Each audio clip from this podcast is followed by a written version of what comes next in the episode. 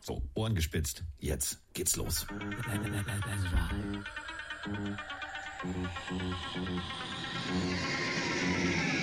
Er kommt, er kommt. Special Alarm.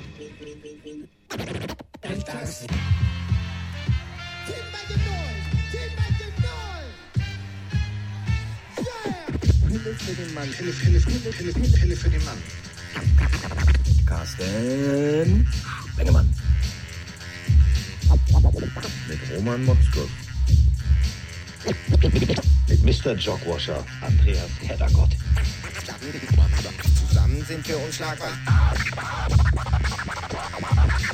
Das, das, das Dream Team von nebenan. In der Haupt, der Haupt. Ja, nebenan sind wir. Also zumindest, äh, wenn einer von euch da draußen in Berlin und der andere vielleicht in Hamburg ist, dann sind wir auch bei euch nebenan. Und jetzt sind wir dran. Oh, wie sie das reimt. Äh, die Überschrift dieser heutigen Folge heißt Roman Motzkus, Footballgott. Und dementsprechend, ja, sind wir ein wildes Duett, ein Dütt. Nämlich äh, der Andreas, der kümmert sich heute um seine Schwiegermutter. Und äh, dementsprechend ist hier der einzige Ort im Gegensatz zu dem, was Andreas wahrscheinlich gerade erlebt, von Harmonie. Und wenn ich Harmonie sage, dann sage ich äh, der Mann, der am äh, Sonntag in Frankfurt vor der Endzone stehen wird, an der Seitenlinie mit äh, seinem Kollegen und das Mikrofon von The Zone in der Hand haben wird. Daneben wird noch eine gewisse Frau Beck stehen, die ihm äh, sachgerechte Fragen stellt und gerüchteweise interviewt er auch noch irgendwelche Dinge. Aber wichtig ist, er ist zum Greifen nah. Also, wenn ihr äh, irgendwas um Block 32 sitzt, geht einfach runter, winkt ihm, macht ein Selfie, der freut sich. Und jetzt ist er da. Roman Motzkus, guten Tag. Schönen guten Tag, da kann man gar nichts weiter zu sagen. Du hast alles erwähnt. Ja, können wir aufhören. Danke für schöne Folge. Tschüss. Eine Minute Obwohl, 57. obwohl ich werde am Samstag äh, auch noch unterwegs sein. Also auch da zum Anfassen. Äh, Anfassen. Gut, also äh, zum Fotos Selfies machen. Fotos machen. Fotos genau. machen, denn ähm, Roman dreht alles auf links. Äh, Roman wird äh, bei den Carolina Panthers sein. Er wird also gefühlt bei jeder Lokalität mindestens einmal aufschlagen. Ihr kennt Roman Motzkus. Äh, ziemlich großer Kerl, 1,96. Körper Nein, nicht ganz. Lundgräben könnt ihr nicht übersehen. 1,90 reicht. Also wir wollen es mal nicht übertreiben. Man sieht mich. 1 1,90, wenn er die hohen Schuhe anhat. 1,96. So. Hohe Schuhe haben wir auch an. Wir haben äh, heute einiges vor, liebe Freunde. Und äh, das ist auch gut so, denn ähm, das Wochenende steht an. Und wir haben uns überlegt, ja, drei Spiele, drei Spiele, hm, ja, ja, hm, hm, welche nehmen wir denn? Ja, und dann standen wir mit ziemlich großen Augen da und haben gesagt, ja, das sind eigentlich alle spannend. Aber wir haben äh, erstmal eine Sache vorab. Erstmal eine Sache vorab. Roman Motzkus ähm, und äh, ja, ich weiß nicht, wie ich die Überleitung machen soll. Roman Motzkus für mich the sexiest Experte in Germany und äh, dementsprechend, nein, müssen wir drüber sprechen. Finde ich eine großartige Entscheidung. Ich drücke mal auf Play. Hallo Carsten, hallo Mike, der Tilo hier aus Krefeld. Ja, ich als alter Eagles-Fan muss sagen, ich möchte heute mal einen persönlichen Shoutout rausgeben an einen Mann, der vielen Männern da draußen, glaube ich, was das Dating angeht, wieder sehr, sehr viel Mut macht. Nicht nur, dass Jason Kelsey seine wunderbare Frau Kylie über Tinder kennengelernt hat. Nein, das People Magazine, wählt ihn jetzt auch noch mit zu einem der sexiesten Men alive. Ich finde, das macht vielen Leuten da draußen Mut und finde ich ganz, ganz stark auch vom People Magazine und man muss ihn auch einfach mögen. Aber ich möchte gerne wissen, was ihr dazu sagt. Ich finde es klasse. Euch noch einen schönen Tag. Ciao. Ja, also ich unterschreibe das blind. Ich unterschreibe. Gehen wir jetzt mal weg hier von diesen ganzen Grace Anatomy äh, Autofahrenden, also Autorennen fahrenden Ärzten, Shiggy-Miggy, Sixpack. Ich finde das eine geile Idee. Ich finde das eine geile Idee, weil der Typ ist für mich tatsächlich, das ist für mich ein echter Mann. Äh, Offense-Liner sind auch Menschen und Männer. Ja. ja. und vor allem, was für welche?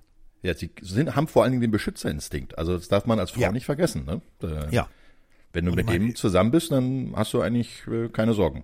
Der hat Geld, der, hat, der kann dich beschützen, der weiß einfach nur mal irgendwo aufzutreten, dann wird's schon dunkel meistens äh, bei den allermeisten Offense-Linern. Also so hat sie eigentlich alles richtig gemacht. Ja, vor allem äh, beim ersten Date ist er eingeschlafen. Trotzdem Ja, da war er ein bisschen K.O., ja. Ja, das kann man mal machen. Ich finde äh, die Wahl großartig, kann man, kann man so einfach mal direkt durchgehen lassen. Und ähm, ich find's, ich find's geil. Ich finde es wirklich, ich habe das gelesen, habe ich gedacht, so, hm. und ich finde es auch toll, die Eagles haben ja jetzt auch ihr Kelly Green und Throwback und ähm, Mrs. Kelsey modelt jetzt auch für die Eagles. Habe ich heute gesehen. Die hat äh, die Throwback-Jacke an, fand ich auch, ich finde, Familie Kelsey ist, ist die Eagles. Ich glaube, der Besitzer kann, wenn Kelsey irgendwann mal in Rente geht, kann er direkt sagen, hier komm, Diggi, Schlüssel zum Haus, hier, das ist jetzt deine Bude. Ich halte mich hier raus, ich mache hier nur noch, ich mache hier nur noch den Grüßmichel. Die wirklichen Dinge, die machst du. Also der Typ ist doch die Eagles, oder? Auf jeden Fall ist er die Ident- Identifikationsfigur äh, für, glaube ich, so den, den Durchschnitts-Eagles-Fan. Es gibt natürlich immer die Leute, die auf die Glamour Guys gucken, Receiver, Running Backs, Quarterbacks, Defense Ends oder sonst irgendwas. Aber er ist die Konstanz in Person. Er opfert sich im wahrsten Sinne des Wortes, sich und seinen Körper für die, für die Mannschaft, für das Team und ist auch dieser nette Junge von nebenan. Wenn man da die, die Doku mal gesehen hat, wie er auch äh, lebt, wie er mit seiner Situation umgeht, wie er mit dem, dem Team umgeht. Also da muss man ehrlich sagen, er ist wirklich der Igel, der Oberigel überhaupt. Er müsste nur noch Eddie heißen, dann wäre es perfekt. Oh, aber dann wäre er ganz schlechter Skispringer. Eddie the Eagle. Oh, Aber ich glaube, Jason ist auch ein schlechter Skispringer. ja, obwohl, wenn der der runterrollt, der erstmal was, auch Trägheit der Masse und so. Äh, das war Physik für Anfänger. So, Physik für Anfänger machen wir jetzt auch. Wir haben äh, drei Spiele ausgesucht. Und wenn man mit Roman Motzkos spricht, dann muss man natürlich erstmal über das Spiel sprechen, wo er am Sonntag ähm, als Experte auftreten darf. Ähm, ich sage bewusst nicht muss, äh, denn ja, es gibt viele, die sagen, ja, aber das Spiel ist nicht gut. Doch, ich finde das Spiel gerade gut. Die Rede ist natürlich von den Indianapolis Colts gegen die New England Patriots. Die sind das Heimteam in Frankfurt und äh, Frankfurt, ja, alle ziehen da schon mit Fanmarsch und was sie da alle vorhaben. Aber äh, man sollte die Colts jetzt nicht unterschätzen, denn die haben tatsächlich gerade einen Lauf im wahrsten Sinne des Wortes. Ja, da laufen sogar zwei. Also, ähm, Jonathan Taylor und Zach Moss äh, sind ein sehr starkes Running Back Duo und ähm, sie haben in den äh, letzten Wochen durchaus, äh, sagen wir mal, nicht unbedingt überzeugt, aber sie haben immer spannende Spiele hingelegt. Äh, gegen Cleveland mit äh, einem Punkt verloren, gegen New Orleans nur ganz knapp verloren und jetzt gegen Carolina doch mal wieder einen relativ deutlichen Sieg äh, hingelegt. Und ähm, man darf sie auch noch nicht abschenken, weil sie sind 4-5. Ähm, das heißt also, sie sind auf jeden Fall noch im Playoff-Rennen drin. Und sie haben, glaube ich, so langsam ein bisschen verstanden, was ihr Head Coach Shane Steichen dort wirklich mit ihnen anstellen will. Der ist ja neu in dieser Saison, hatte auch ein paar Schwierigkeiten äh, zu adjusten und äh, dann die neue Quarterback-Situation mit Anthony Richardson zuerst. Da war natürlich viel Spektakuläres dabei, aber es ist halt auch mit einem laufenden Quarterback immer nicht so einfach, mit einem, einem mobilen Quarterback ähm, dann wirklich die ganze Saison zu planen. Und jetzt haben sie mit Gardner Minshew jemanden geholt, der durchaus weiß vor dieser Saison, äh, der durchaus weiß, wie man Spiele gewinnt. Das hat er in äh, Jacksonville gezeigt und das hat er auch äh, bei Philadelphia, wenn er mal zum Einsatz kam, äh, eigentlich mal ganz gut bewiesen. Roman Motzkos ist ja der Meister der Zahlen, deswegen mache ich es mit Zahlen. 10 plus 11 ist 7, also 6 plus extra Punkt ist 7. Ähm, die Nummer 10 Gardner Minshew und Michael Pittman die Nummer 11. Das ist so ein Duo, wo ich sage, die haben natürlich einen Moment ja gebraucht, sich zu finden. Gardner Minshew war eigentlich nur als Backup eingeplant, hat somit ja eher sekundär die Anzahl der Snaps mit dem ersten Team bekommen. Aber man merkt immer mehr, dass es tatsächlich in Indianapolis klickt. Ja, vor allen Dingen, ähm, wenn Gardner Minshew fehlerfrei spielt, also keine Interception wirft, dann äh, gewinnen sie Spiele. Wenn er ähm, mal so, so einen kleinen Slinger raushaut und ähm, eine Interception wirft, dann verlieren sie halt auch mal ein Spiel. Also bei, bei vier Spielen, die er gespielt hat, war das, wenn er fehlerfrei blieb, haben sie auch gewonnen. Und das ist ein ganz, ganz wichtiger Punkt, der natürlich auch auf Erfahrung äh, basiert. Er ist jetzt im fünften Jahr, hat das dritte Team, ist jetzt nicht unbedingt so die beste Voraussetzung, um äh, gesettelt irgendwo zu sein, aber mit seiner Erfahrung, die er hat, kann er auf jeden Fall ein, so ein Team auch lenken. Und er ist so ein bisschen eher so der Field General, der gerne wirft. Also er ist, er ist heavy, heavy passing lastig. Also der wird gerne werfen, aber sie haben halt mit Taylor und Moss auch ein gutes Laufspiel und darauf kann man dann natürlich schön aufbauen. Lauf, Lauf, Play Action, also sowas passiert dann, du bist relativ unausrechenbar. Das Einzige, worauf du wirklich einen Fünfer setzen kannst in der Wette, ist, dass Gardner Minshew nicht sehr viel selber laufen wird. Äh, du sagst es tatsächlich eher äh, solide in der Pocket stehend. Man sagt, Gardner Minshew hat ein gutes Auge. Wenn wir jetzt die Werte der letzten Woche mal betrachten, ist das eher so, ich sag mal so, solide. Also Roman Motzkos würde sagen, teilgenommen. 17 von 26 liest sich noch gut, aber dann kommen wir eben zu 127 Yards und ein Touchdown. Ja, okay. Das ist so solide, wenn man dann guckt, du hast gegen die Carolina Panthers gespielt, die jetzt hinten sehr, sehr verwundbar sind. Da hätte eigentlich mehr drin sein müssen, oder? Äh, ja, das war ein bisschen wenig ähm, in Sachen Touchdown-Ausbeute, wobei die Defense natürlich sehr gut geholfen hat, gerade mit Kenny Moore. Der hat zwei Interceptions gefangen und hat die beide zurückgetragen. Dann, dann spielst du halt auch ein solides Spiel und machst Game Management. Ne? Dann bist du halt am Ende des Spiels nicht mehr so in der Situation, dass du werfen musst, sondern du kannst laufen, kannst mit der Uhr spielen und äh, bist dann halt, sagen wir mal, auch getragen worden von der Defense. Also die hat, hat ein sehr gutes Spiel gehabt äh, gegen Carolina ähm, und da ist es dann auch nicht immer ganz so sagen wir mal, leicht als Quarterback zu scheinen, weil man dann einfach nur noch ein Verwalter ist von so einem Spiel. Zu scheinen. Äh, es scheint auf jeden Fall der zweite Einsatz der Indianapolis Colts ähm, international zu sein. Nach 2016, da waren sie in London gegen die Jacks, jetzt Frankfurt. Und für jemanden, der sonst jetzt wahrscheinlich nicht so im Fokus stehen würde, schieben wir ihn einfach mal komplett in den Fokus, obwohl, ja, ist ein großer Mann. Aber wir haben es ja gerade gehört, O-Liner können auch mal ganz schnell sexiest man alive sein. In Wien geboren, in Wien mit dem Football angefangen, ja, jetzt äh, spielt er in Frankfurt und gefühlt, äh, ich glaube, was hat er gesagt? Ich 13, 18, 22, leg mich nicht fest, aber gefühlt sehr viele Tickets musste er besorgen, denn äh, Bernhard Reimann, so heißt der junge Mann, da hat bis jetzt nur der Vater und die Mutter ihn live spielen sehen äh, in den USA. War natürlich eine weitere Anreise. Jetzt aus Wien nach Frankfurt nicht ganz so weit. Also der junge Mann, der wird sehr im Fokus stehen, oder? Ja, da, definitiv. Der wird bestimmt einiges an Interviewanfragen haben. Und äh, das ist halt eine, eine wahnsinnig äh, tolle Story, die er da hingelegt hat. Letztes Jahr schon 16 Spiele gespielt, elf davon gestartet und ähm, ist jetzt auch wirklich angekommen auf seiner Position äh, des Offense Tackle und macht da auch einen guten Job. Ich meine, der, der Junge ist halt äh, beweglich, er ist äh, ziemlich groß und äh, war eigentlich mal ein Thailand. Also das darf man nicht vergessen. Der, der kann sich also auch mit seinen Füßen ganz gut bewegen. Äh, er hat äh, im College Thailand gespielt, hat dann ein bisschen wahrscheinlich draufgelegt an Gewicht und äh, war unter anderem auch als äh, Wrestler und als Leichtathlet unterwegs. Also der ist, der ist ein richtiger Sportler, ein richtig guter, ausgebildeter Mann und äh, hat in, seit er in den USA angekommen ist, 90 amerikanische Pfund zugelegt. Also da sieht man mal, was Krafttraining ausmachen kann mit einer vernünftigen äh, Ernährungsberatung dazu. Äh, 90 Pfund, das sind so ungefähr 40 Kilo.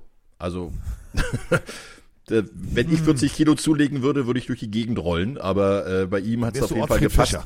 Ja, genau, aber bei ihm hat es gepasst, weil der, der Junge ist ja auch sechs Fuß sechs groß. Das sind, glaube ich, knapp zwei Meter. Also das ist eine echte Erscheinung.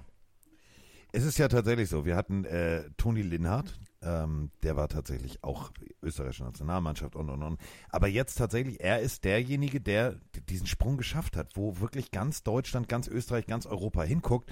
Und ich muss ganz ehrlich sagen, sonst reden wir immer von Österreichern oder Deutschen oder was auch immer, also früher, ne? Kicker, Kicker, Kicker. So, jetzt äh, haben wir mit Jakob Johnson, mit Armand Russell Brown und und und. Jetzt haben wir vor allem nach Sebastian Vollmer also machen wir einfach mal Deutschland, Österreich, Schweiz als eins. Äh, den nächsten O-Liner. Ich habe mir äh, in der Vorbereitung auf unseren Podcast jetzt äh, so, so Highlight-Tape von dem jungen Mann angeguckt. Da, also bei dem sind manche Blocks aber auch eine persönliche, eine persönliche Wutentscheidung, oder?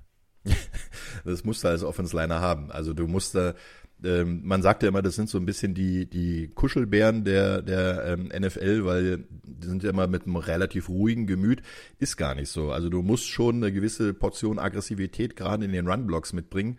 Im Pass-Block kommen wir wieder zu dem Beschützerinstinkt. Ja, da musst du halt äh, alles dafür geben, dass dein Quarterback äh, werfen kann. Und ähm, im Run-Block musst du derjenige sein, der das Statement setzt, weil äh, es gibt nichts Schöneres für einen Offense-Liner als den sogenannten Pancake-Block. Das heißt also, du machst aus dem Gegner mal schön so einen Pfannkuchen. Und äh, damit äh, kannst du dann auch, sag mal, richtig mal ein, Argument setzen nach dem Motto, du kommst jetzt hier mir nicht nochmal in, die, in den Weg, sondern du siehst mal zu, dass du um mich rumläufst und nicht probierst, über mich rüberzugehen. Er wird es natürlich zu tun bekommen und da sind wir jetzt beim direkten Gegenspieler, nämlich bei der Defense der New England Patriots. Er wird es natürlich zu, zu tun bekommen, unter anderem mit Javon Bentley. Also äh, 13 Tackles letzte Woche, 2 Sacks. Also der Mann ist on fire. Da musst du, glaube ich, äh, wirklich auf dem Superman-Heft schlafen und vorher noch ein Wiener Schnitzel essen. Das Wiener Schnitzel, glaube ich, das kann er. Also der Werder Dreimann. Also das, das gibt's bestimmt. Ähm, wobei man aber auch sagen muss, ähm, die Defense der New England Patriots ist echt ausgedünnt. Und äh, Bentley ist jetzt derjenige, der im Moment gerade ähm, da einspringt, aber Matthew Juden ist nicht mit dabei und er war bisher der, der beste äh, Sack-Leader der, der äh, Patriots. Da ist, da sieht man eigentlich, wo das große Problem der Patriots liegt. Die können nicht den Druck auf den Quarterback so aufbauen, wie sie es gerne hätten. Jetzt haben sie es letzte Woche gegen äh, Washington mal hingekriegt. Einigermaßen haben aber trotzdem das Spiel knapp verloren mit drei Punkten. Von daher ist das, ja, Druck ist so eine Sache. Ich meine, ja, unterschätze niemals eine Defense von Bill Belichick. Äh, das darfst du auf jeden Fall nicht. Aber ähm, der, der Druck beim Quarterback kommt noch nicht so an, wie es eigentlich sein sollte. 18 Quarterback-Sacks erst in diesem Jahr, das ist für New England relativ wenig. Wenn wir uns angucken, ähm, es ist, du sagst es gerade, äh, Gonzales, ETC, also die haben ja wirklich alle Leistungsträger äh, defensivtechnisch verloren. Offensivtechnisch haben sie sich aufgepolstert, sie haben sogar Ezekiel geholt, der ja 219 Scrimmage Yards, hahaha. So. Aber das war in den Saisons vorher. Jetzt ist ja eher so Ezekiel Elliott, ja, okay. Also die ganze Offense ist eher so, ja, okay. Und da steht natürlich jetzt das große Damoklesschwert im Raum. Was ist mit Bill Belichick? Viele sagen, das ist jetzt so dieses Spiel, ja, entweder wenn er das gewinnt, dann hat er noch ein bisschen Ruhe, aber angeblich sitzt er wie bei James Bond im Aston Martin schon auf dem Schleudersitz. Ja, wobei ich bei Bill Belichick ehrlich gesagt ähm, jetzt nicht unbedingt diese eine Saison als ausschlaggebenden Punkt sehen würde. Ähm, er ist nun mal der erfolgreichste aktive Coach. Er hat die meisten Super Bowls gewonnen. Er ist so lange dabei. Ich bin auch der Meinung, dass äh, Bill Belichick genau einzuschätzen weiß, wie er die ganze Geschichte hinkriegt. Er ist gegen die Indianapolis Colts 19 zu 1. Also in, inklusive Postseason, inklusive Playoffs. Das heißt also, er hat auf jeden Fall das Wissen, wie man Indianapolis schlagen kann. Und er hat auch immer noch so den ein oder anderen Kniff, äh, wie er seine Defense, auch wenn sie ziemlich gebeutelt ist, ähm, gut einstellen kann. Also die, die Defense ist immer noch der bessere Teil, finde ich persönlich, als die Offense, weil die Offense macht gerade mal 15 Punkte im Schnitt. Und das ist echt, echt mies. Da müssen sie unbedingt was tun. Ich glaube, leider ist so, dass das Problem fängt so mit der Offense-Line an, dass die äh, nicht genug Zeit geben. Mac Jones ist so halt lala, muss man ehrlich sagen. 65 Prozent seiner Pässe bringt er an. 10 Touchdowns, aber auch 9 Interceptions. Also da, da, da ist so, so ein Punkt. Ich glaube eher, dass sie im Spielerpotenzial in der kommenden Saison was ändern werden, anstatt beim Coaching. Wenn sie Coaching was machen wollen, dann holen sie Josh McDaniels als Offense Coordinator zurück. Und äh, weil da war er wirklich stark, der jetzt ja gerade von den Raiders gefeuert wurde. Ähm, ist halt ein Unterschied, ob du Offense Coordinator oder Head Coach bist. Also McDaniels ist kein Offense, äh, kein kein Head Coach. Der ist ein sehr sehr guter Offense Coordinator und er würde sich sehr gut wahrscheinlich äh, bei den Patriots wieder einfügen.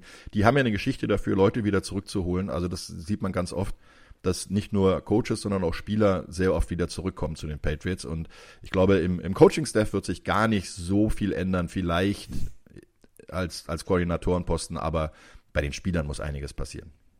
Ich muss gerade an Adam Sandler in Happy Gilmore denken, was so noch, wo er äh, voller, voller Reue vor seinem Golfmentor steht und sagt, ich kann es nicht, ich war nicht gut, kann ich wieder? Darf ich wieder? Nimmst du mich zurück? So wird es wahrscheinlich genauso laufen. Der ist äh, wahrscheinlich gerade mit dem Auto auf total undercover unterwegs und ganz durch Zufall trifft er dann Bill Belichick im Supermarkt und sagt, hey Bill, was für eine Überraschung. Ah, ich hätte übrigens nächstes Jahr Zeit.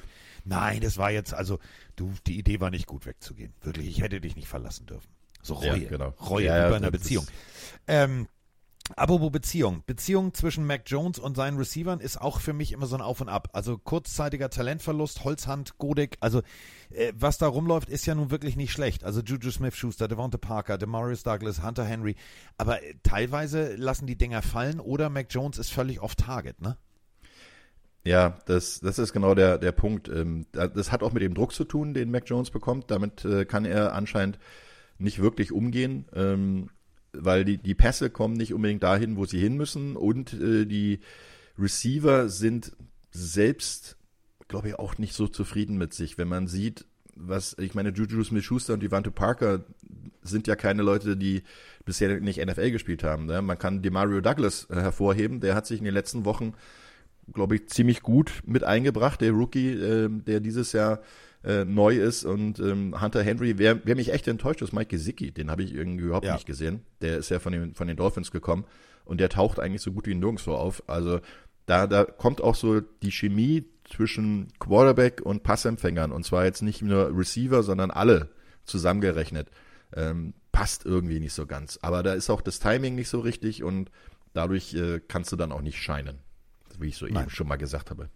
Äh, Scheinen, das ist dein neues Lieblingswort. Shining. Ja. Apropos Scheinen, ähm, wenn du, wenn du erscheinst und du triffst Rich Eisen, äh, grüß ihn ganz herzlich, den durften wir jetzt auch schon mehrere Male treffen. Der wird das Spiel äh, kommentieren zusammen mit Jason McCordy, Sarah Walsh und Stacey Dales. Aber viel wichtiger ist, bei The Zone kriegt ihr Roman in, äh, in, in deutschem Originalton. Ganz wichtige Geschichte. Und vor allem kriegt ihr Roman auch äh, drumrum. Ähm, denn das finde ich ganz cool. Du stehst halt tatsächlich vor Block 32. Ähm, da habe ich ja gesessen. Ich hatte ein direktes, äh, schönes, schönes, also wirklich kein verbaubares Sichtfeld. Man kann direkt zugucken. Und wenn man da runtergeht und man kann runtergehen, dann kann man dir sozusagen direkt die Hand geben. Also, wenn ihr wisst, wo Roman ist, wisst ihr es jetzt, dann geht einfach hin. Er freut sich. Ja, das ähm, ist vor allen Dingen in, in dieser Woche ein bisschen verändert worden, äh, zeitlich. Wir werden bei der Zone schon äh, ein bisschen früher auf Sendung gehen, und zwar 14.45 Uhr, weil äh, letzte Woche gab es da so ein bisschen, ja, ich sag mal, äh, man, man war sich nicht ganz einig, wann man quasi den Pitch räumen muss. Das heißt also die, die äh, Gegend direkt ums Spielfeld um da noch Interviews zu führen oder Analysen zu machen oder ähnliches. Da gab es ein bisschen äh, Zeitunterschiede. Die einen dachten, wir dürfen bis 25 da bleiben, die anderen, nee, nee, nur bis 22. Und äh, dadurch haben wir gesagt, ach Quatsch, komm, wir machen diese Woche eine Viertelstunde mehr. Wir haben ähm, Interviewgäste da. Äh, wir werden äh, auf jeden Fall vor dem Spiel ausführlich über beide Mannschaften sprechen, äh, über die sportliche Situation. Und ähm, ja, ich denke mal, ich werde da sowieso schon relativ frühzeitig dann unten am Spielfeldrand sein. Ich mag das ja immer, dann so ein bisschen Ja. die Atmosphäre aufnehmen und selber so nochmal am, am Rasen schnuppern oder sowas dran ziehen, an dem neuen Hybridrasen, der da in Frankfurt verlegt wurde. Das hört sich mal sehr schön an. Ähm, und dann ähm, darf ich allerdings äh, so um 15.20 Uhr äh, werde ich mich dann nach oben begeben in unsere Kommentatorenbox und da darf ich das Ganze dann mit Christoph Stadler dann zusammen äh, kommentieren. Flo Hauser und Jenny Becks sind weiterhin die Moderatoren. Die werden dann auch während des Spiels dann wahrscheinlich immer noch mal ein bisschen was von der Seitenlinie bringen. So wird ein Schuh draus. So, und damit äh, kommen wir äh, zu unserem Tipp. Ich sag's dir, Gardner Minshew. In Beowulf I Trust. Beowulf ist ein schönes Wort. Sein Opa wollte, dass er Beowulf heißt. Äh, dann hat sie es aber durchgesetzt, dass er dann doch als äh, Gardner, weil sein sein Papa heißt auch Gardner mit Vornamen, aber viele kennen ihn eigentlich immer nur unter dem äh, zweiten Namen. Finch heißt der, glaube ich. Ähm, und äh, deswegen ist, heißt er auch offiziell Gardner Minshew der Zweite, weil Ja. Junior sollte er nicht heißen, damit sie ihn nicht so als äh, ja du Baby oder klein. Baba, ja ja, der Kleine da äh, machen. Obwohl, was, was auch noch sehr auffällig ist übrigens bei Gardner Minshew, der ist nur 1,85 groß, was für ein Quarterback in der NFL nicht wahnsinnig ist. Aber der hat Hände, die sind 25 Zentimeter groß. Von der Fingerspitze bis zum Fingerballen unten, also Handballen. Ich habe mal nachgemessen, ich habe 21 Zentimeter und du weißt, wie groß meine Hände Ja. wirken. Der hat 25 Zentimeter. Also das ist, äh, hm.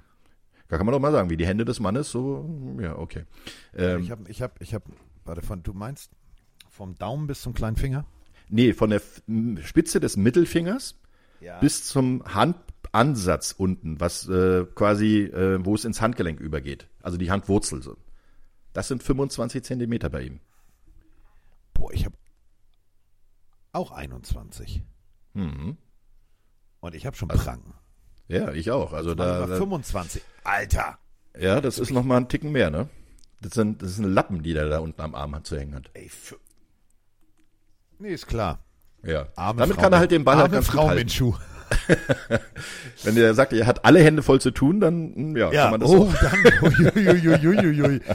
So, ähm, heben wir das Niveau mal kurz wieder nach oben. Ja. So, äh, dein Tipp bitte. Ähm, Ich muss ehrlich gestehen, ich würde normalerweise auf die Colts tippen, weil äh, die sind äh, im Moment einfach so so ein bisschen kompletter als Team.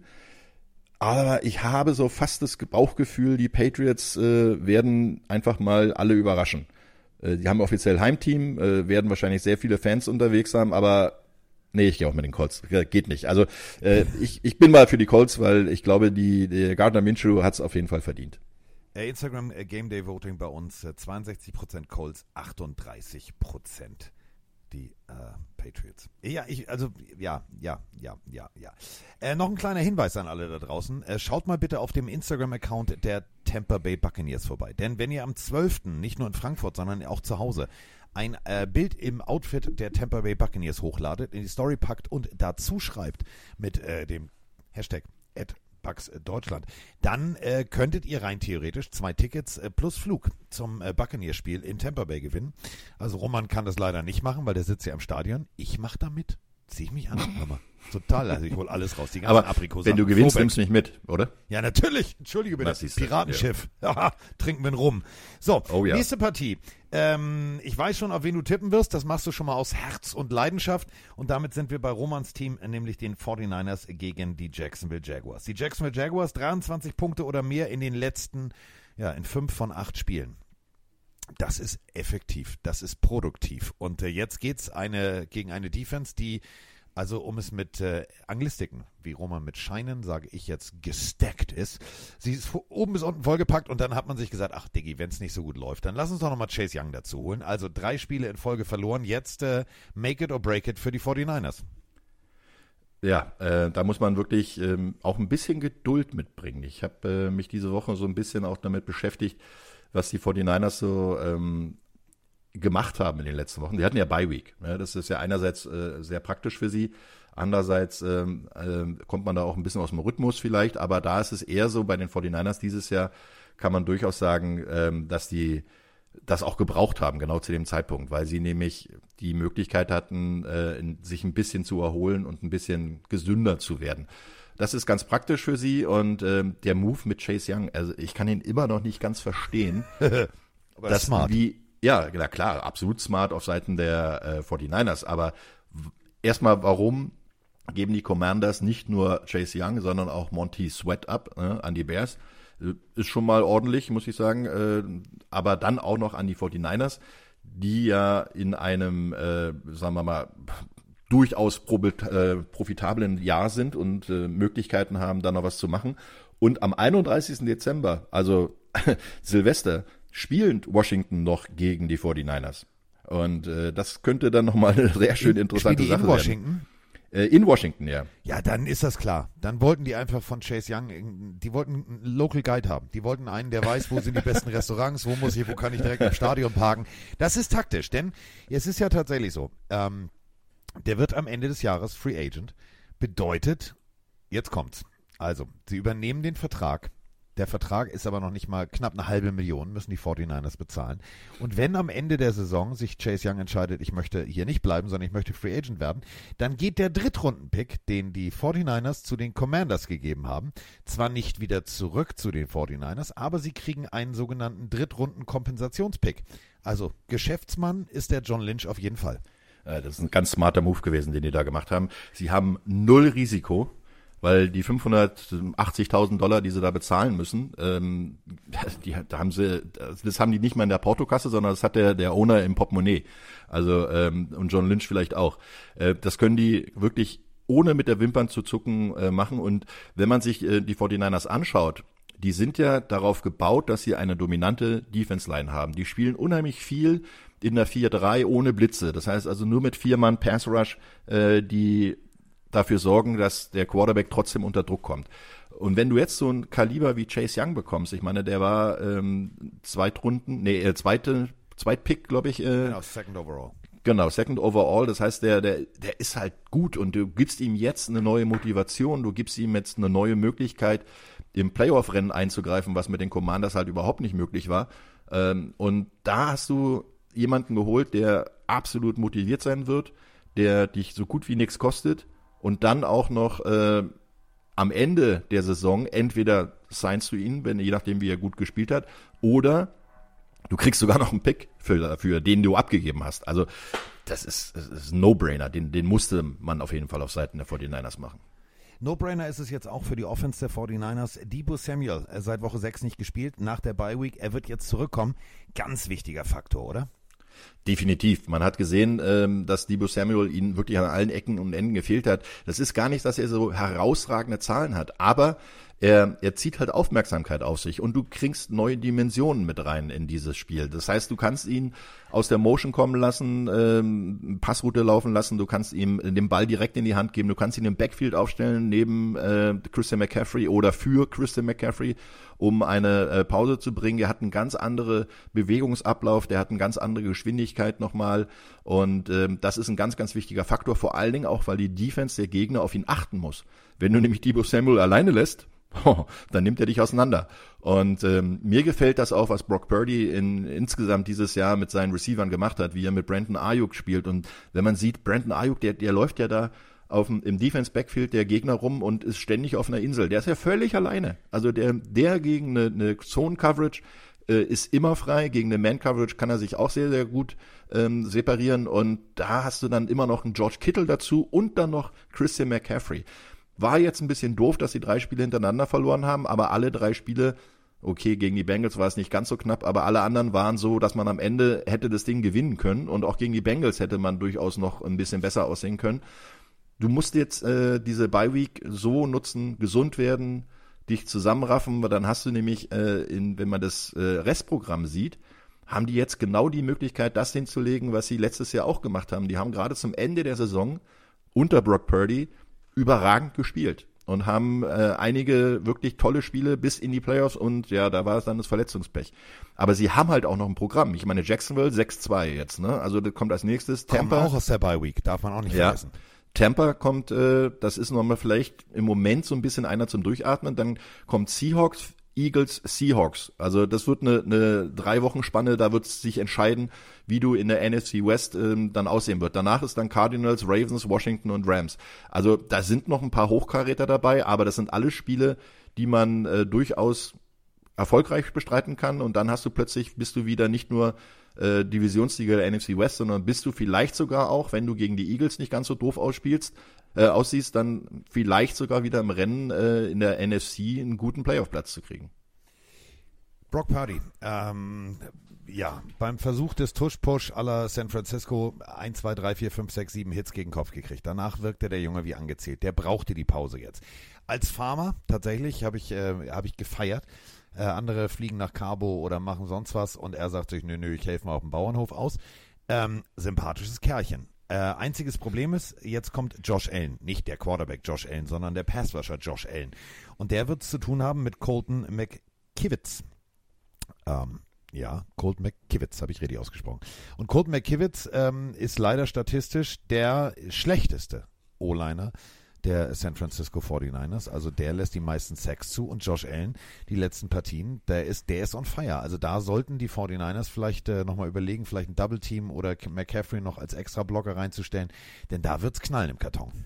Ich würde sogar ähm, George Kittle ein bisschen mehr ähm, in der Pass Protection lassen, weil da hast du, ähm, sagen wir mal, vom Körperbau her jemanden, der das eher hinkriegt und dann kannst du auch ähm, einfach nur ein bisschen Hilfe geben äh, von, von George Kittle, der ihn dann zu Beginn ein bisschen mit anbammt und ein bisschen äh, verlangsamt, um dann seinem Tackle dann halt auch ein bisschen Zeit zu geben, dass dann der rechte Tackle ist es McKivitz, der ähm, dort mit ist.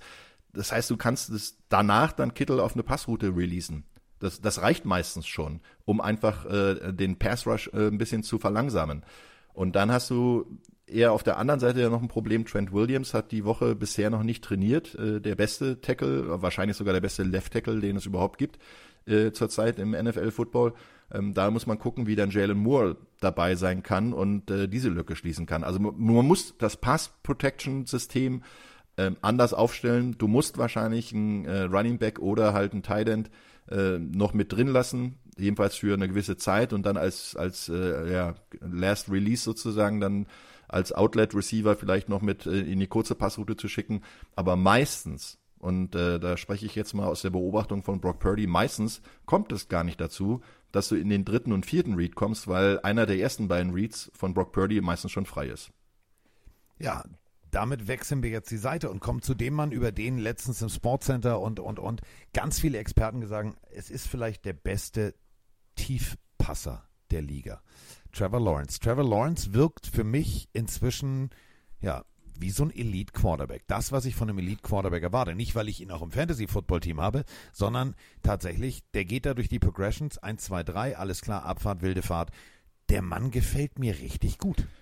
Und da, das ist die Hand von Doug Peterson. Der Head Coach ist ähm, derjenige, der Trevor Lawrence genau an der richtigen Stelle erwischt hat und ihm nach äh, seiner Rookie-Saison, wo er ja eigentlich verbrannt wurde äh, von Urban Meyer, das war ja nichts, ähm, dann ihn wirklich aufgebaut hat und ähm, ihn auch wirklich jetzt in die Entwicklung gebracht hat. Man sieht es daran, Lawrence ist viel komfortabler in der Pocket, ähm, sie haben die aktiv äh, längste Winstreak, die sie hatten, äh, mit fünf Spielen, die sie hintereinander gewonnen haben. Und äh, das wäre das erste Mal, wenn sie jetzt das sechste Spiel gewinnen würden, wäre das erste Mal seit 1999, dass sie sechs Spiele in Folge gewinnen. Sie haben das erste Spiel gegen die Colts gewonnen, danach gegen Chiefs und Texans verloren. Da dachten alle schon, na ja, das ist alles wieder eine alten, alten Reihe, aber dann halt auch Buffalo geschlagen, Saints geschlagen, Pittsburgh geschlagen, die auch ein bisschen besser sind, als sie dachten. Äh, und da muss man ehrlich sagen, Trevor Lawrence und vor allen Dingen Doug Peterson, die passen zusammen. Und der Quarterback-Flüsterer Doug Peterson, der hat es ja oft genug bewiesen, dass er gut mit jungen Quarterbacks umgehen kann, hat es hier auch äh, wieder hinbekommen. Und äh, ich bin gespannt, ob ihn die Bye Week geholfen hat oder ob sie ihnen eher so ein bisschen den Flow zerstört hat, weil wenn du fünfmal hintereinander gewinnst, dann willst du eigentlich gar nicht in die Bye Week gehen. Definitiv. Ähm, Trevor Lawrence hat es auch äh, im Lockerroom-Speech äh, nach dem letzten Sieg gesagt. Äh, ich hoffe, dass uns äh, diese Pause nicht aus dem Rhythmus bringt. Lass uns einfach genau da weitermachen, wo wir aufgehört haben. Das müssen sie auch, denn wenn wir uns die Defense der 49ers angucken, 17,5 Punkte pro äh, Spiel nur zugelassen, 11 Interceptions und hält ein Quarterback meistens bei einem 80,8 Rating. Das ist schon eine beeindruckende Leistung. Ja, die Defense ist auf jeden Fall immer noch das Prunkstück auch ähm, auf Seiten der 49ers. Wobei man sagen muss, die letzten drei Spiele ähm, haben sie gegen die Browns noch relativ gut mit 19 Punkten ausgesehen, Minnesota mit 22 auch, aber gegen Cincinnati haben sie sich ein bisschen mit ihren eigenen Waffen schlagen lassen. Da, da war genau der Punkt, dass die Offense der, der Bengals sehr, sehr gut gespielt hat und ähm, ihn äh, Joe Mixon vor allen Dingen auch ins Passspiel mit involviert haben den Running Back und haben da auch den, diesen Vier-Man-Pass-Rush relativ gut rausgenommen, weil sie einfach Protection First gesagt haben. Und äh, wenn dann auch noch Joe Burrow selber laufen kann, das ist ja selten genug, ja, dann hat man echt ein Problem, weil dann kannst du diesen Druck mit dem vierten, fünften, sechsten Pass-Rusher nicht unbedingt noch äh, erhöhen, weil dein Konzept eigentlich darauf ausliegt, dass du ähm, mehr in der Zone spielst und viele Passverteidiger in, in der Coverage hast. Und da müssen die vier vorne doch einiges ähm, an, an Krawall machen, damit da was passiert. Und da setze ich natürlich darauf, dass zum Beispiel Nick Bosa jetzt ein bisschen sogar noch äh, entlastet wird, weil Chase Young ja mit dabei ist. Du hast immer noch Eric Armstead, du hast immer noch ähm, Hufanga, der auch mal Druck bringen kann.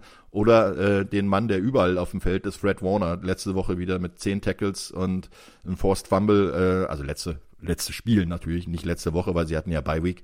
Ähm, das sind alles Leute, die in der Kombination wieder zusammen ticken müssen. Dann wird es echt schwer für Jacksonville, aber das muss erstmal funktionieren. Wenn der Pass Rush vorne mit den vier Mann nicht so äh, durchkommt, dann haben die 49ers ein echtes Problem. Und deswegen machen wir jetzt mal folgendes. Wir machen hier, weißt du, wie bei, wie bei John Pütz. Ich habe da mal was vorbereitet. Ich drücke mal auf Play. Hat!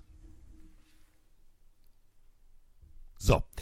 Das ist schon viel zu lange. Das waren 2,9 Sekunden. So schnell kann ich gar nicht mit meinem dicken Daumen aufs iPhone tippen. 2,41 Sekunden. Das ist das, was Trevor Lawrence in der Pocket braucht, um den Ball loszuwerden.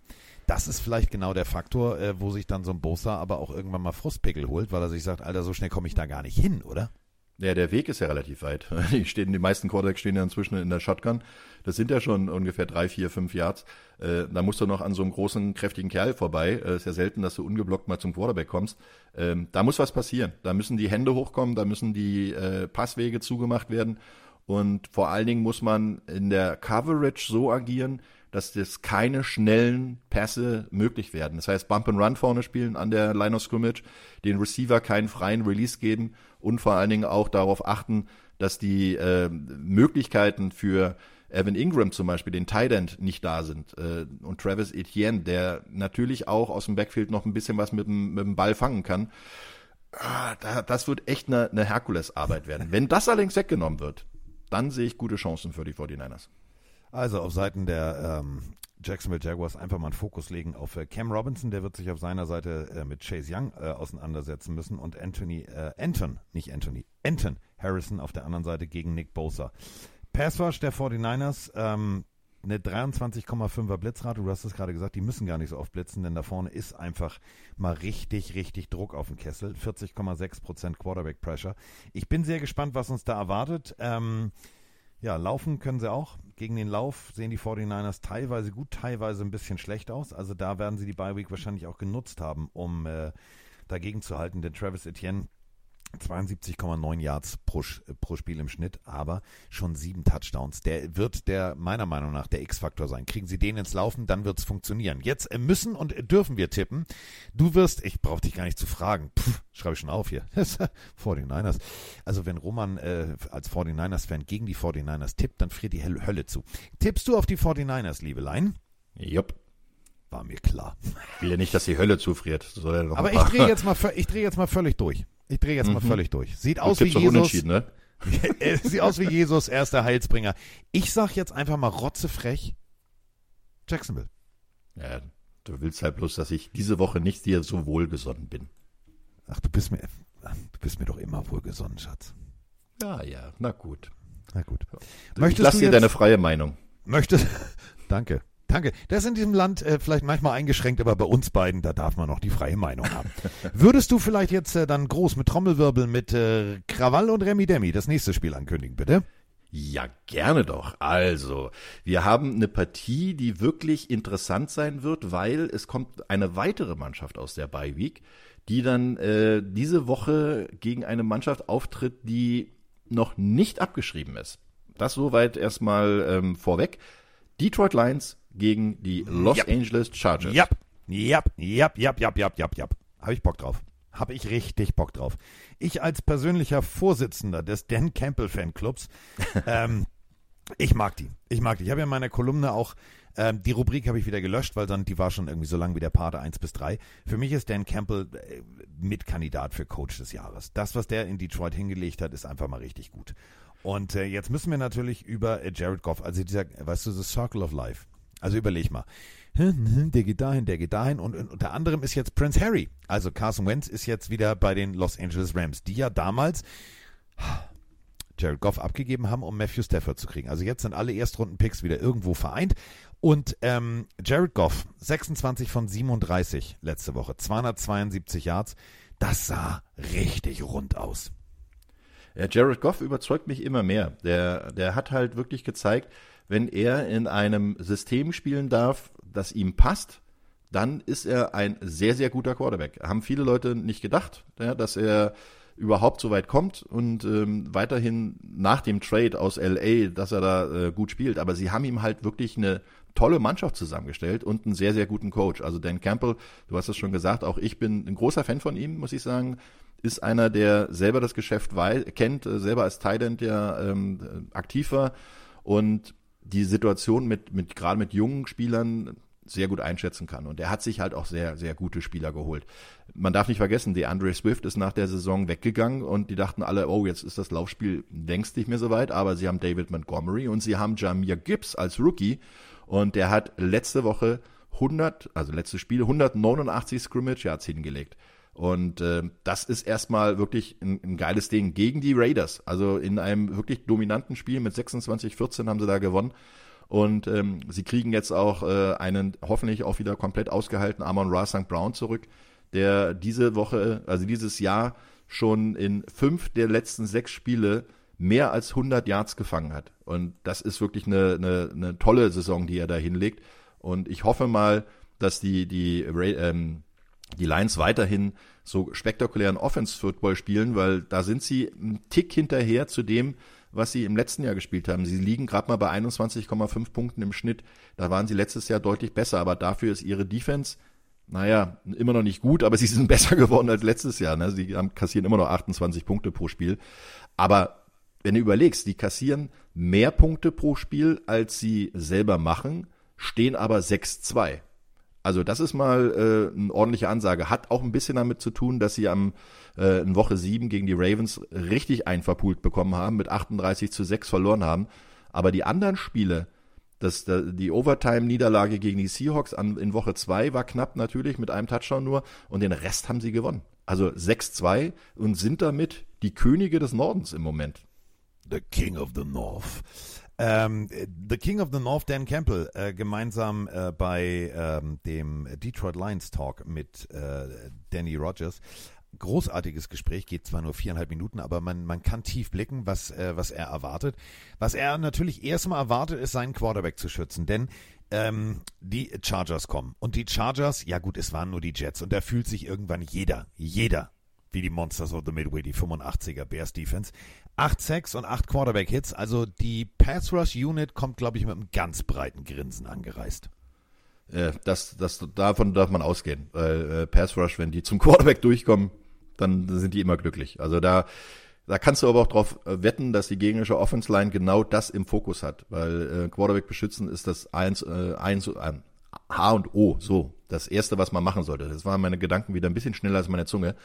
Ähm, und beide Quarterbacks, Justin Herbert und auch Jared Goff, sind ja eher Heavy Passer. Also die sind eher mehr mit, mit äh, gerne mit dem Wurfarm unterwegs. Und ja, das könnte durchaus interessant werden, weil wie der Pass Rush in den beiden Mannschaftsteilen sozusagen Offense äh, wird ähm, sein ihr Bestes tun, aber die Defense Units auf beiden Seiten sind heiß. Und wenn ein Khalil Mack mit 9 Sacks schon unterwegs ist, oh, ordentlich. Da ist noch ein bisschen Unterschied bei Hutchinson, der hat nur 4,5 auf Seiten der, der Lions. Aber insgesamt äh, die, die ähm, Detroit Lions mit 21 Quarterback Sacks ist okay. 31, das ist wirklich eine Ansage von den Chargers. Man muss sich natürlich jetzt äh, folgende Sache nochmal zergehen lassen auf der Zunge. Und zwar äh, so wie äh, bei Travis Kelsey, das Toffifee. Khalil Mack und Joey Bosa. 4,56, zwei Forced Fumble, drei Quarterbacks-Hits alleine nur in letzter Woche. Die sind richtig on fire. Wenn du es schaffst, als O-Line der Detroit Lions, und da reden wir von Pina Sewell, da reden wir von, von wirklich guten Jungs, die sich natürlich, auch wenn einige verletzt sind, etc., ähm, dieses Unit denken. Und das fand ich ziemlich geil in eben der Aussage äh, im Interview jetzt vorher mit Dan Campbell. Er sagt, ja, wir haben auch verletzte Spieler. Wir mussten natürlich auch wie andere in der O-Line durchrotieren, etc. Aber die Jungs sind trotzdem im Training da und unterstützen ihre Teamkollegen. Ich glaube, dieser Unit-Gedanke gegen so ein Monster, so ein zweiköpfiges Monster, ist, glaube ich, genau der richtige Weg. Und ich glaube, das ist auch der Schlüssel zum Erfolg, warum Detroit so guten Football spielt. Ja, Detroit ist äh, im Moment auch wirklich in der Situation, dass sie als Team zusammenstehen, weil sie haben in dem Sinne jetzt nicht ihren Superstar, ja, sie haben jetzt nicht ihren ihren äh, Glamour Boy, NFL Superstar Travis Kelsey, wie auch immer, sondern sie haben halt ein sehr sehr geiles Team und äh, da stehen die wirklich sehr gut zusammen. Was mir allerdings ein bisschen Sorgen macht, dass Detroit relativ äh, wenig Turnover kreiert. Also sie haben nur zehn Takeaways kreiert und haben aber auch zehnmal den Ball selber abgegeben, sind also bei plus minus null.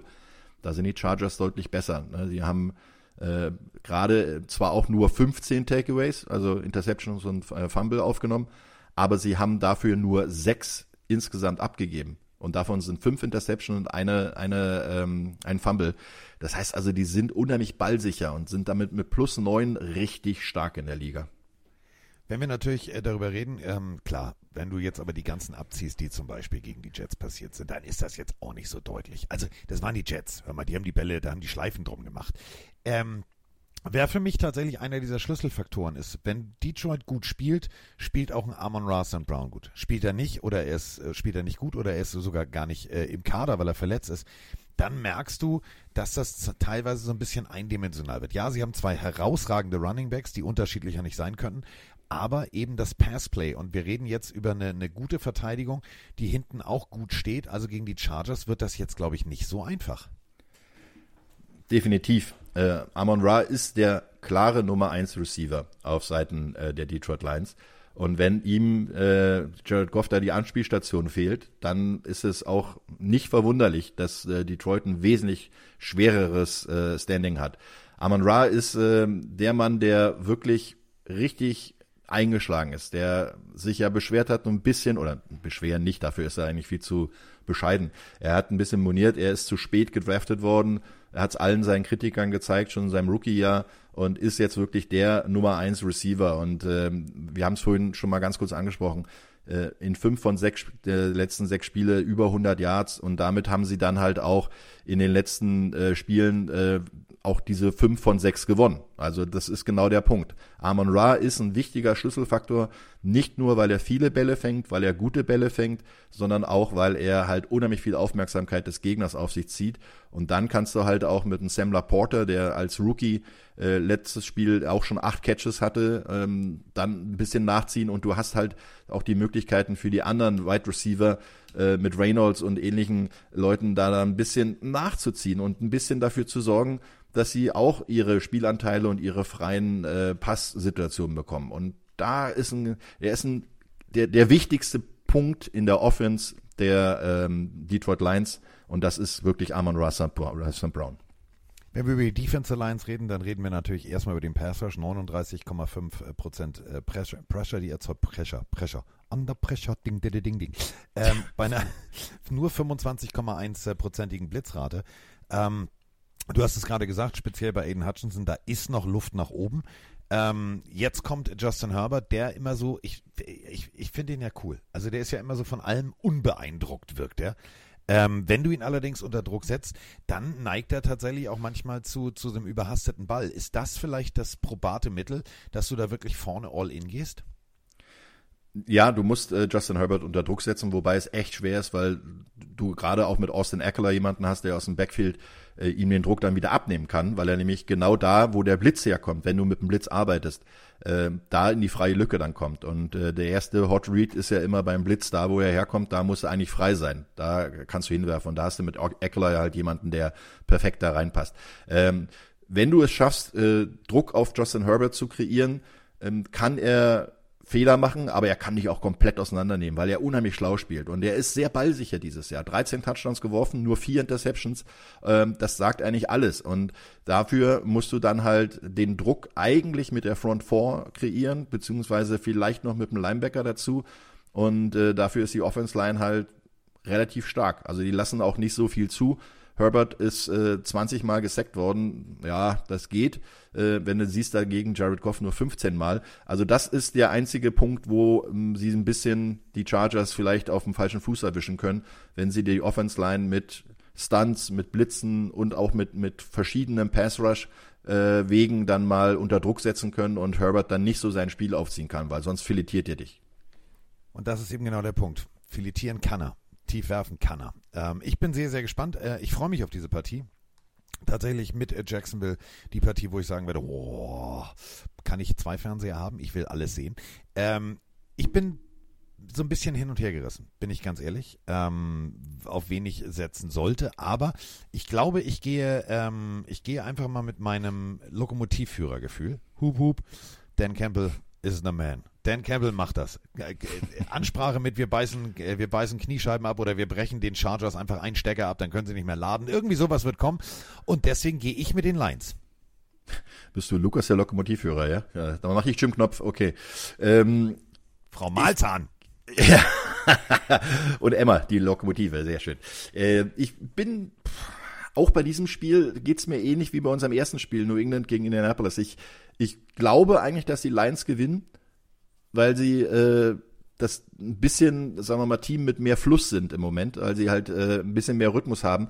Aber ich kann mir sehr gut vorstellen, dass die Chargers äh, in den letzten Wochen gerade auch ähm, durch die beiden Siege gegen die klar Underdogs, ja, Chicago Bears, New York Jets, ähm, trotzdem jetzt auch so ein bisschen Lauf bekommen haben. Und sie spielen zu Hause, das haben wir auch nicht vergessen. Und sie dürfen natürlich auch die m, Tabellensituation nicht aus den Augen lassen. Wenn sie in die Playoffs kommen wollen, müssen sie eigentlich jetzt schon anfangen, alle Spiele zu gewinnen, die da noch kommen oder die ihnen gegeben werden. Ähm, ich würde ja, mir wünschen. Chargers zu Hause zu Hause? Also das ist ja immer so eine Frage. Ja, das ist ja SoFi Stadium, ist ja doch eher Raiders, äh, äh Rams äh, Territory. Und ähm, die Chargers sind eigentlich immer noch, aus meiner Sicht, immer noch in San Diego zu Hause. Also äh, ja, das äh, wird schwer, wird echt schwer werden für die Chargers. Und äh, ich wünsche mir einfach mal, dass die Lions gewinnen. So. So, weil, weil sie sollen ihren, ihren Weg an der, an der Spitze des Nordens weitermachen. Den Weg an der Spitze des Nordens.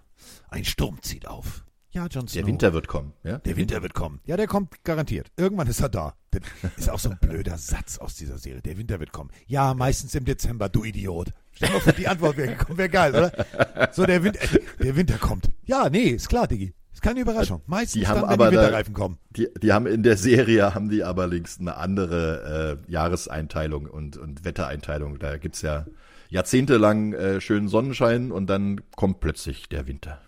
Das ist ja völlig kacke. Da wäre ja auch diese Winterreifenregel von, von O bis O. Völliger Quatsch. So, Ja, aber von- wo von O bis O? Wir tippen jetzt nochmal durch von A bis O. Also ich würde jetzt gerne für dich nochmal aufschreiben, Schätzelein. Ja, Ich sag dir dann noch meine Picks. ja. Ähm, Chicago Bears gegen Carolina Panthers. Bears. Ich schreibe auf die Bears. Sehr gut. Ähm, die Patriots gegen die Colts. Äh, da habe ich vorhin die Colts gesetzt, glaube ich. Ja, sehr gut. Ich wollte noch mal sicher gehen. Tampa Bay gegen Tennessee. Oh, Tampa Bay gegen Tennessee. Ähm, ich glaube, da macht mal Baker so, die Mayfield. Com- Die, genau, Ja. die Community sagt mit 56 Prozent die Bucks. Schreibe ich für Ja. dich auf. Bin ich auch. Äh, Battle of the Birds. Ähm, Cardinals mit äh, vielleicht äh, dem kleinen Kyler Murray gegen äh, den, ähm, ja, ich sag mal so, schnurrbartlosen Arthur Smith und seine Falcons. Ja, aber da ist Tyler Heinecke inzwischen angekommen und der, der rockt das Ding. Die Falcons gewinnen. Die Falcons, okay. Äh, tatsächlich 87 Prozent äh, sagen auch Falcons. Dann ähm, Let's Ride, würde Mike jetzt sagen. Die Buffalo Bills äh, gegen die Denver Broncos. Die Bills liegen hier beim Instagram Game Day Voting. Ich gebe dir einen Fort bei 83 Prozent. Ja, die Bills müssen auch was machen, weil äh, sonst rennt ihnen die gesamte AFC weg. Äh, AFC weg. Also von daher Heimspiel Bills gegen Broncos, das wird äh, ein deutlicher Sieg Bills. Dann haben wir die Seattle Seahawks gegen die Commanders äh, beim Instagram Game Day Voting von Hans Ewald. 70 Prozent der äh, Fans sagen äh, Seattle Seahawks. Was sagst du? Ich würde es mir zwar wünschen, dass die Commanders gewinnen, aber ich glaube einfach nicht, dass sie ähm, das, das Zeug dazu im Moment haben. Wobei Sam Howell ja letzte Woche wirklich äh, angenehm gespielt hat, aber die kriegen zu viel auf die Schnauze, äh, er vor allen Dingen. Äh, deswegen gewinnen die Seahawks und bleiben damit nah dran an den 49ers. Dann haben wir noch äh, Bengals gegen Texans. Texans mit CJ Stroud. Tülü on fire. Tülü, habe ich Tülü gesagt? Ach du Scheiße. Ja, Tülü. bist- Tüdelü und Tadela, genau. Äh, Bengals sind stark. Ähm, ich glaube, sie unterschätzen die Texans und deswegen gewinnen die Texans bei den Bengals. Du bist der geilste Typ. Du bist der geilste Typ. Ich habe es mich nicht getraut. Aber egal, ich sag dir meine Tipps ja gleich. Ähm, die Baltimore Ravens gegen die Cleveland Browns. Oh, das, das wird ein, äh, das ist ein Hassduell. Ähm, AFC North gegeneinander. Äh, Ravens haben allerdings den, den besseren Lauf. Die Cleveland Browns haben allerdings die bessere Defense, finde ich persönlich. Aber äh, Lamar Jackson wird es den Browns mal richtig um die Ohren geben und äh, Ravens gewinnen. Da gehst du Händchen halten mit der Community, die sagen 83 Prozent. Ähm, du hast äh, Chargers gegen Lions auf die Lions gesetzt. Ja. Gehe ich mit. Und dann haben wir noch äh, ein Winter wird kommen. Battle of the North. Pittsburgh Steelers gegen Green Bay Packers. Die äh, Community sagt 73 Prozent Steelers. Ich glaube auch, dass die Steelers gewinnen, muss ich ehrlich sagen. Äh, die sind so ein bisschen unterm Radar gestartet und haben in den letzten Wochen äh, einiges wirklich Gutes hingezaubert, haben inzwischen auch wieder ein Laufspiel und die Packers sind die Packers, die müssen erstmal wieder neu anfangen. Ähm, Steelers zu Hause, das gewinnen sie. Dann haben wir noch die Raiders gegen die Jets und äh, da ähm, ist es äh, teilweise auch sehr deutlich. 61% sagen Raiders, 39% sagen Jets. Ja, die Jets haben die bessere Defense, aber die Raiders haben jetzt ein bisschen die Befreiung. Ja, die werden jetzt äh, von Josh McDaniels befreit aufspielen und ähm, zu Hause dann gegen die Jets, weil die Jets haben einfach keine Offense. Also nur mit Defense gewinnst du nicht jedes Spiel, deswegen Raiders. Dann hast du auf die 49ers gesetzt. Dann kommen wir zu äh, den, den anderen Königen des Nordens. Äh, Die Minnesota Vikings mit Josh Dobbs gegen die New Orleans Saints mit Derek Carr. Ja, ich glaube jetzt leider, dass Josh Dobbs ähm, in dieser Woche ganz viel Aufmerksamkeit bekommt von der vom Offense Coordinator und ganz viel er äh, machen muss. Und dann ist es oftmals so, wenn du ganz neu reinkommst, ist, äh, spielst du unbe, äh, un, ja, un- unbefangen auf und äh, richtig befreit und machst einfach. Und äh, diesmal werden es die Saints aber richten. Ja, 65% der Instagram-Community sagen äh, Vikings, aber ich gehe, da gehe ich mit dir. So, und dann haben wir noch, äh, machen wir es kurz, Cowboys. Cowboys gegen Giants. Ja, Ich habe ja wahrscheinlich. Machen wir es ja, kurz, Cowboys.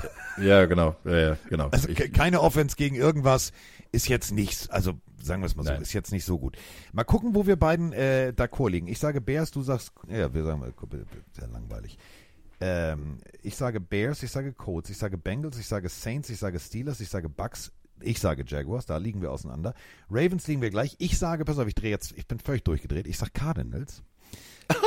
Ja, einfach nur, weil ich es kann. Einfach nur, weil ich es kann. Ich glaube an Kyler Murray. Der hat jetzt so lange Call of Duty gespielt, der möchte jetzt auch mal ein Footballspiel spielen. Äh, Lions, Cowboys, Seahawks sind wir auch gleich. Raiders, langweilig. Roman Motzkus und ich gehen Händchen halten über die Ziellinie. Ähm, ich habe eine kurze Frage an dich. Ja. Nur eine kurze. Ähm, wenn ich jetzt sage, du hast wie immer die berühmt-berüchtigten, faszinierenden, einzigartigen letzten Worte. Äh, was würdest du, also hast du dir schon was überlegt? Nö, aber ich leg einfach los. Oder soll ich was äh, Besonderes sagen? Hast du einen Wunsch? Nö, also Wunsch habe ich jetzt nicht, aber du könntest was Schönes sagen. Vielleicht irgendwie nochmal darauf hinweisen, wo du Samstag überall bist und so. Das wäre vielleicht Das- ganz hilfreich. Das ist eine sehr gute Idee. Also ich werde, ja, dann, dann fange ich mal an. Danke, Carsten, für diesen kleinen Hinweis und äh, die Vorlage. Ähm, ich werde wirklich am Samstag schon relativ äh, früh am Mittag ähm, in, oder ja, früh. Ich werde mittags in, in Frankfurt ankommen, schnell ins Hotel huschen, meine Sachen ablegen und dann habe ich vor, bei drei Fanpartys vorbeizuschauen und zwar bei den Indianapolis Colts, ähm, bei den äh, Carolina Panthers werde ich auch vorbeigehen und dann natürlich auch bei den New England Patriots.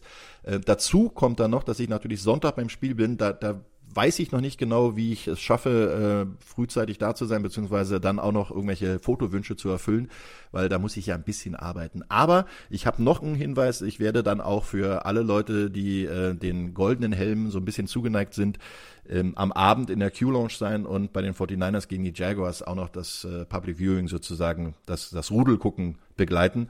Also es gibt, glaube ich, genug Möglichkeiten, mich zu treffen und ich freue mich wahnsinnig, den ein oder anderen von euch wiederzusehen oder kennenzulernen und äh, das ein oder andere Kaltgetränk zu genießen. Macht's gut. So, Ohren gespitzt. Jetzt geht's los.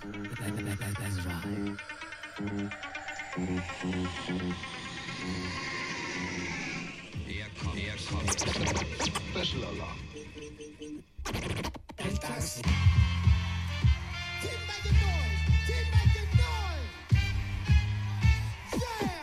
Pille für den Mann. Pille, Pille, Pille, Pille, Pille, Pille für den Mann. Carsten Bengemann. Mit Roman Motzkus. Mit Mr. Jogwasher, Andreas Heddergott. Zusammen sind wir unschlagbar. Das, das, das Dream Team von nebenan. In der Haupt, der Haupt.